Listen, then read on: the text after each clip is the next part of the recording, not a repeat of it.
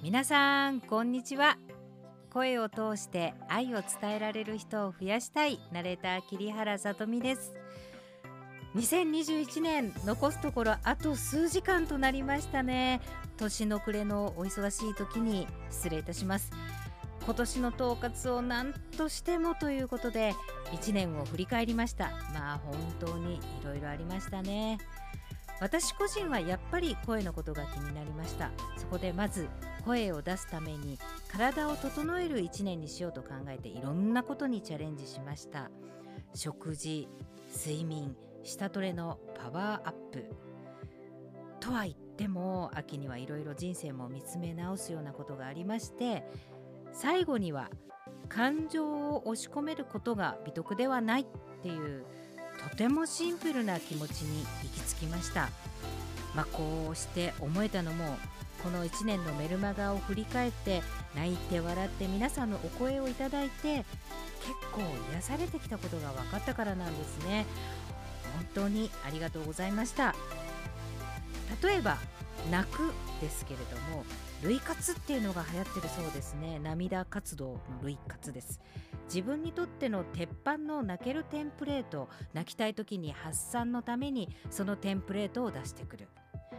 私のテンプレは浅田真央さんのソチオリンピックのフリー演技とアメリカズ・ゴット・タレントっていう番組のゴールデンブザーが鳴った瞬間を集めたものこれ YouTube であるんですけれども女優でないですけれどすぐ泣けます。皆さんはそんなテンプレートはあるでしょうか？そして笑うはどうでしょうか？ある時泣いて泣いてようやく笑ったのは友達との会話でした。泣いた先の未来が笑うなんだなと思った瞬間です。なんだかねこう温かい血が流れていくような不思議な感覚でした。笑うっていうのは力をもらいますね。そして待つ。実は待つことをどちらかというとマイナスに捉えがちだったんですね。今年トライした一つに10年待つというものがあるんです。神戸にある朝日屋というコロッケ屋さんの神戸牛コロッケを注文したんですね。これは A5 ランクの神戸牛を贅沢に使っていて手作りです。私が頼んだ時点で13年待ちだったかな。今日確認したら27年待ちになってました。私はすぐに13年後の年齢を考えた時に子供がちょうど家から独立するかもなという時期だって気がついたんですね。あご褒美コロッケ。そう思った瞬間にもうポチッと予約していました。待つ夢っていうのがありますよね。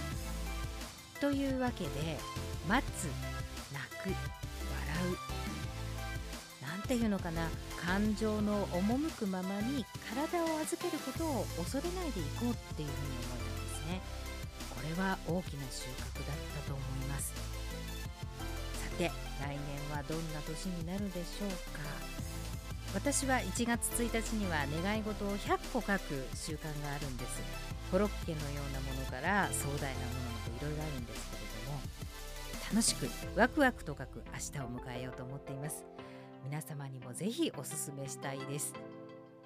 レッスンやメルマガでお会いできてとっても充実した1年をありがとうございました。